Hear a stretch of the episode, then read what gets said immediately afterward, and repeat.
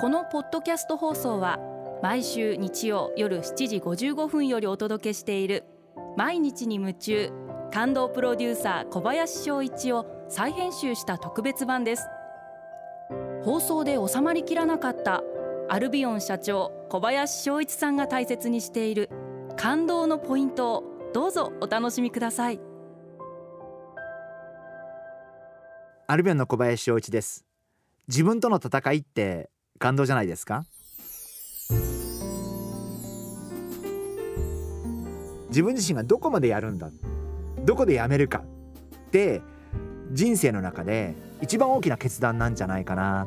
そんな風に思っています。やっぱり自分自身の人生に納得したいですし自分が人生終わる時にあ自分自身で自分の人生は丸だったって思いたいですしってことはやっぱり自分がどこまでやるのかできる間にどこまで突き詰めるのかそしてどこでやめるのか。それってものすごい大きな課題なんじゃないかな。あのそんな風に思っています。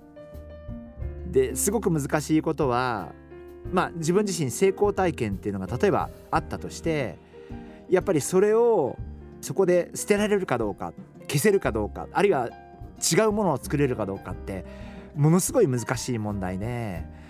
やっぱり成功体験って自分も酔いますしまたでも成功体験したいしでも同じやり方では同じ成功体験はないんでやっぱり成功体験をした瞬間にその成功体験を捨てれるかどうかっていうのが本当に一番の勝負であの実は例えばアルビオの中でも25年間存在したシリーズや商品っていうのがあってこの前会社メンバーからそれを作り変えたいって言われた時にすごい自分自身もハッと思わされたことがあって自分がそのアルビオンという会社に入って一番最初に手掛けたシリーズだったりっていうのはやっぱ思い入れがすごくあって作り変えたいって言われるとすごいショックを受けてる自分もいてあなんか自分がちょっと今否定された？みたいなこう変な話それですごい売り上げが作られてきたっていう実績があるとじゃあそれを変えましょうって言われた瞬間ってやっぱすごい正直って驚きましたしでもそれをやってきた私に対して変えましょうよっていうことってすごい勇気がいることだと思うんでなるほどなと。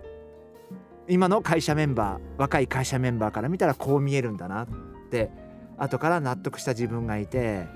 そっか自分もそうなっちゃいけないなっていうことをすごく反省したんですけどだそういう意味では本当に今までやってきたことが自分は合ってると思ってやってきたんですけどもしかしたらその成功してきたこと続けてきたことがそれは間違ってたとは思わないんですけどそれをまた一気に変えなきゃいけない時期も来ることもあってそれは自分がちゃんと分かってないといけないな。あのすごくそういうことを会社メンバーから教わった自分がいました。ですからやっぱり過去の成功体験を捨てる。人がそういう意見をくれた時にそうだ自分ってこれでやってきちゃってるけどこれって今みんなに気づかされたかなって思う自分がいてそういうこともすごい大切だなっていうことを最近感じました。20年前の小林翔一の方が